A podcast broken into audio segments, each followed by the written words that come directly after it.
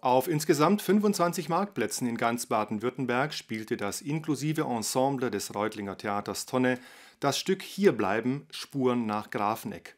Die Inszenierung thematisiert die in Grafeneck verübten Euthanasieverbrechen im Jahr 1940.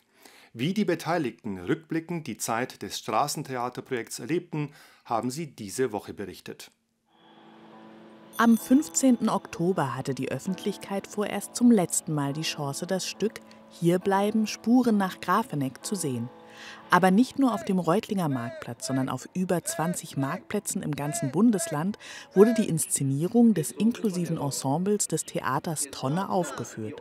Es für uns war ganz wichtig, Leute zu erreichen, die normalerweise nicht ins Theater gehen. Leute zu erreichen, die einfach nur zufällig vorbeikommen, aber eben auch draußen zu sein und äh, nicht in einem schönen beleuchteten Raum. Erklärt Regisseur Enrico Urbanek die Idee hinter dem Straßentheaterprojekt, das im Herbst 2020 seine Premiere feierte.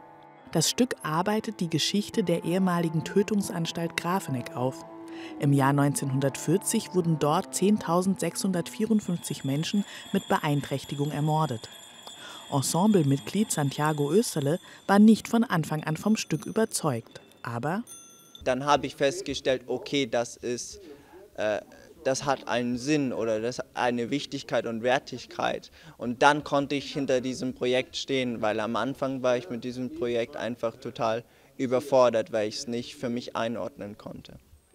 Mit Hilfe des Stücks sei es möglich gewesen, Geschichte erlebbar zu machen, und das habe oftmals zu einem persönlichen und interessanten Austausch zwischen Darstellern und Publikum geführt, so Österle weiter. Was mir sehr in Erinnerung geblieben ist, sind die, das un, un, unbändige Interesse daran. Also die Jugendlichen haben sehr viele Fragen gestellt und die gingen dann ab und zu halt auch ins Private. Ja, was machst du eigentlich als Behinderter? So, wo, wo treibst du dich rum? Welchen Job hast du? So. Über 2000 Zuschauer haben das Freilufttheaterstück bisher gesehen. Weitere Aufführungen im Frühjahr 2022 sind nicht ausgeschlossen.